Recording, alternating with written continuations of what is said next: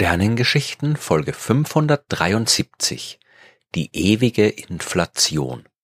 Ewige Inflation, das klingt nach einem sehr deprimierenden Konzept der Wirtschaftswissenschaft, ist es aber natürlich nicht, es geht um Kosmologie.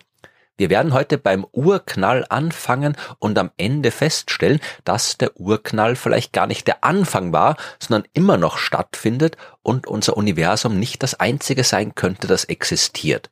Und wie immer, wenn es um Kosmologie geht, wird die Angelegenheit ein bisschen verwirrend werden. Aber keine Sorge, wir kommen da schon gut durch bis zum Ende oder zum Anfang, je nachdem.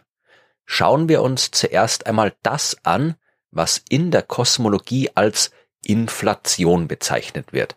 Ich habe darüber schon ausführlich in den Folgen 69 und 70 gesprochen, aber das ist lange her und deswegen lohnt sich vielleicht ein kurzer Rückblick. Seit den Arbeiten von Albert Einstein, Edwin Hubble und ihren Kolleginnen und Kollegen zu Beginn des 20. Jahrhunderts war klar, dass das Universum expandiert.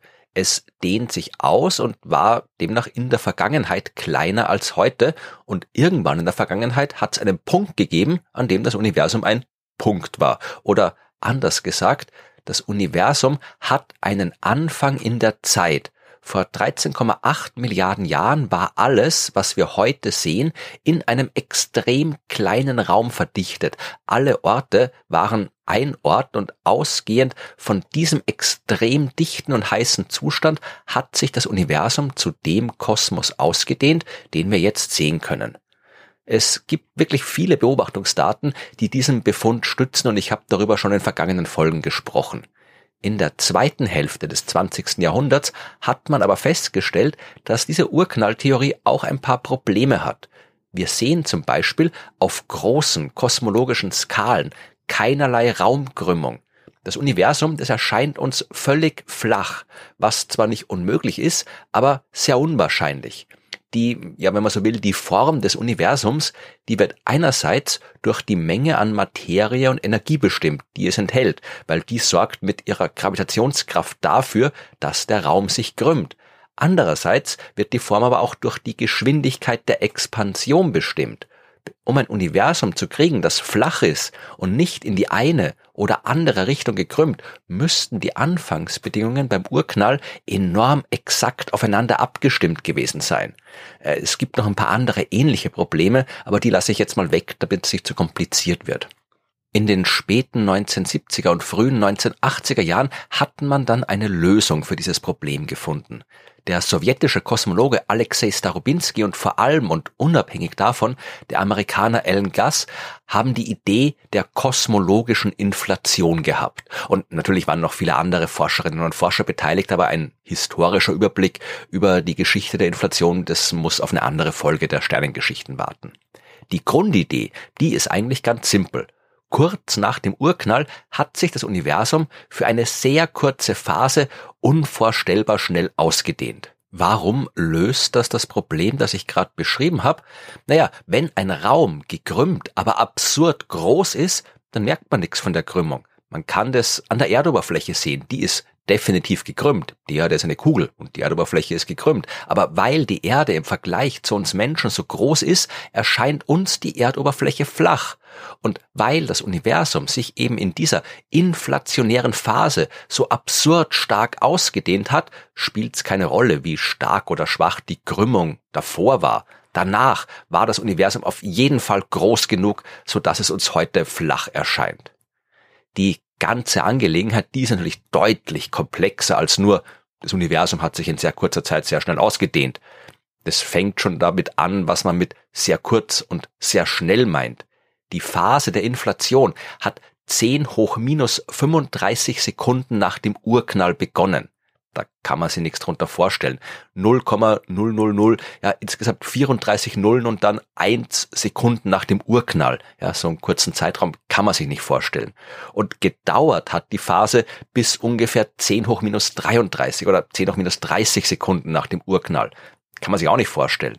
Und in dieser absurd unvorstellbar kurzen Zeit ist das Universum um das 10 hoch 26-fache größer geworden. Also 100 Quadrillionen mal größer, als es davor war.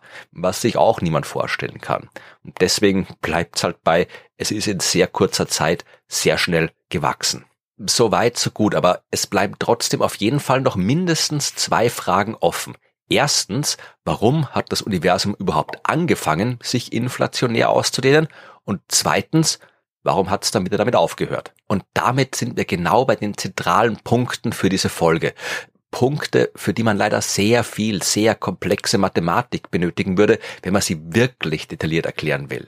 Ich probiere es also jetzt mit einer sehr, sehr vereinfachten Form.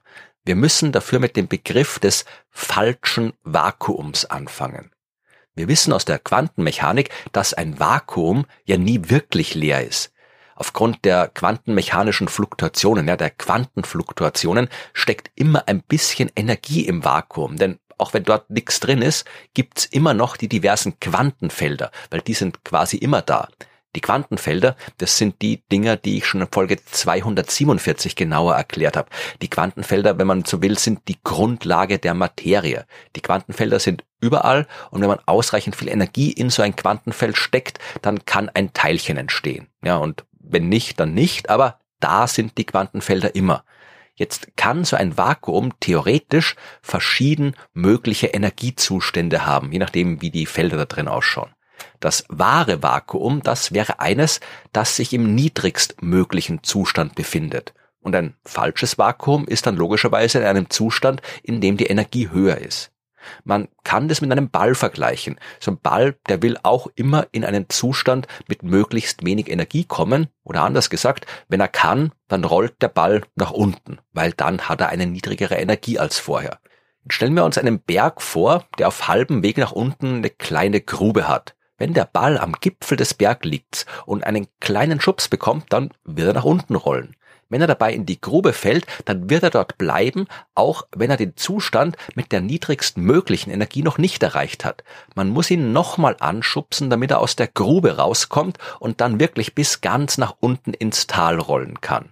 Und so ähnlich ist es auch mit dem Vakuum, auch wenn es schwer ist, sich vorzustellen, wie man ein Vakuum aus einer Grube schubsen kann. Man geht bei der Theorie der Inflation jedenfalls davon aus, dass es ein spezielles Feld gegeben hat oder immer noch gibt, das Inflatonfeld. Ein Quantenfeld und je nachdem, wie dieses Feld sich verändert, kann das dazu führen, dass das Universum sich ausdehnt oder nicht oder halt absurd schnell ausdehnt der Zustand des Feldes, der hängt sehr vereinfacht gesagt wieder unter anderem von der Temperatur ab und den energetisch günstigsten Zustand des Feldes, den nennt man eben das wahre Vakuum. Wenn man jetzt davon ausgeht, dass dieses Inflatonfeld kurz nach dem Urknall in einem falschen Vakuum war, dann könnten die immer auftretenden zufälligen Quantenfluktuationen dafür gesorgt haben, dass es in ein wahres Vakuum oder ein falsches, ein anderes falsches Vakuum mit niedriger Energie als zuvor gewechselt ist. Ja, also die Quantenfluktuationen, die haben dieses Feld quasi aus der Grube rausgeschubst, sodass es einen anderen Wert als vorher eingenommen hat. Und in diesem Moment, wo das Inflatonfeld in den Zustand gewechselt hat, ist die Inflationsphase gestartet. Bei diesem Übergang von einem Vakuumzustand in den anderen hat das Inflatonfeld Energie abgegeben und zwar in Form von Strahlung und Materie.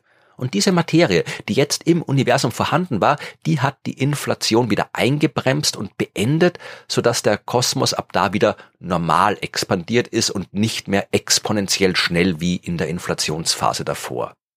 Wie gesagt, das war eine sehr stark vereinfachte Erklärung der Inflation. In Wahrheit hat man sehr lange gebraucht, um zu verstehen, was da passiert. Man hat unterwegs mehrere Probleme lösen müssen. Die allererste Idee zur Inflation, die hat zum Beispiel keinen vernünftigen Mechanismus gehabt, um die Inflation nach dem Start wieder zu beenden. Erst später hat man herausgefunden, wie das funktionieren könnte und als man sich diese neue Inflation, wie die Theorie mittlerweile genannt wird, als man sich die genauer angeschaut hat, ist man auf ein spannendes Phänomen gestoßen. Die Inflation muss nämlich nicht überall aufhören. Es können sich, wieder sehr vereinfacht gesagt, durch die zufälligen Quantenfluktuationen quasi einzelne Blasen bilden, in denen das Inflatonfeld gerade den passenden Wert hat, um die Inflationsphase zu beenden. Anderswo geht sie aber ungehemmt weiter. Das, was wir unser Universum nennen, das wäre dann eben nur eine dieser Blasen, in denen die Inflation aufgehört hat und dadurch Strahlung, Materie und all das andere produziert hat. In der langsamer expandierenden Blase konnte sich dann der Kosmos entwickeln, den wir heute sehen und auf die Weise entwickeln, die wir durch unser Urknallmodell beschreiben. Aber wenn das alles wirklich so ist, dann ist unsere Blase definitiv nicht die einzige. Es muss durch die Quantenfluktuationen immer und immer wieder dazu gekommen sein, dass sich aus dem übergeordneten, inflationär expandierenden Raum Blasen abgespalten haben, in denen die Inflation stoppt. Und das muss auch passiert sein, bevor sich unsere Universumsblase gebildet hat. Das, was wir Urknall nennen, das wäre nicht der Anfang von allem, sondern nur der Anfang des Endes der Inflation in der Blase, die unser Universum darstellt.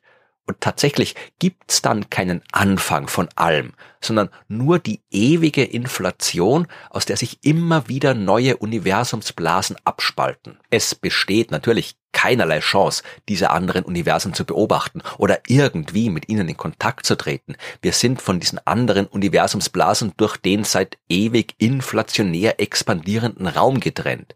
Diese anderen Universen, die sind so unerreichbar für uns, dass wir auch quasi behaupten könnten, die würden gar nicht existieren.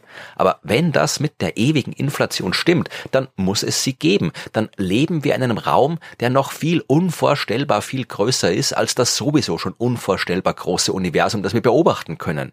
Wir leben in einer kleinen Blase, die vor 14 Milliarden Jahren in diesem gigantischen Raum aufgepoppt ist, in einem Raum, aus dem immer wieder neue Universen auftauchen und übrigens auch wieder verschwinden können. Es ist sogar möglich, dass jedes dieser Universen andere Naturgesetze hat. Ob das wirklich so ist, wissen wir nicht. Wir gehen davon aus, dass es sowas wie die inflationäre Phase gegeben haben muss. Nur dann machen unsere Beobachtungen des Universums Sinn und alles, was wir bis jetzt beobachtet haben, stimmt gut mit dem Konzept einer inflationären Phase überein. Und wenn die Inflation so abgelaufen ist, wie wir es uns derzeit vorstellen, dann stehen die Chancen gut, dass es eine ewige Inflation ist. Aber natürlich kann es auch sein, dass die Inflation anders funktioniert, als wir es uns vorstellen. Und es gibt durchaus Forscherinnen und Forscher, die Modelle der Inflation entwickelt haben, die ohne ewige Inflation auskommen. Stephen Hawking zum Beispiel. Manche dieser Modelle kann man unter Umständen auch durch Beobachtungen überprüfen oder widerlegen, ohne jetzt äh, in die Details gehen zu wollen. Wir könnten Spuren der Inflation in der kosmischen Hintergrundstrahlung sehen, also der Strahlung, die gut 400.000 Jahre nach dem Urknall entstanden ist, die immer noch im Universum registriert werden kann und in der sich der Zustand des Kosmos unmittelbar nach dem Urknall quasi eingebrannt hat. Bis jetzt haben wir in der kosmischen Hintergrundstrahlung nichts gesehen, das unseren Inflationsmodellen widerspricht, aber leider eben auch noch nichts, das uns eindeutig sagt, dass sie stattgefunden hat und dass es sich um eine ewige Inflation handelt oder ja eben nicht stattgefunden hat und nicht um eine ewige Inflation handelt. So oder so, irgendwann werden wir vielleicht mehr wissen. Und bis dahin bleibt ein faszinierender Gedanke, dass selbst so was Gewaltiges wie unser Universum nur eine kleine Blase in einem viel größeren Raum ist, in dem unzählige andere Universen aufploppen und verschwinden wie der Seifenschaum in der Badewanne.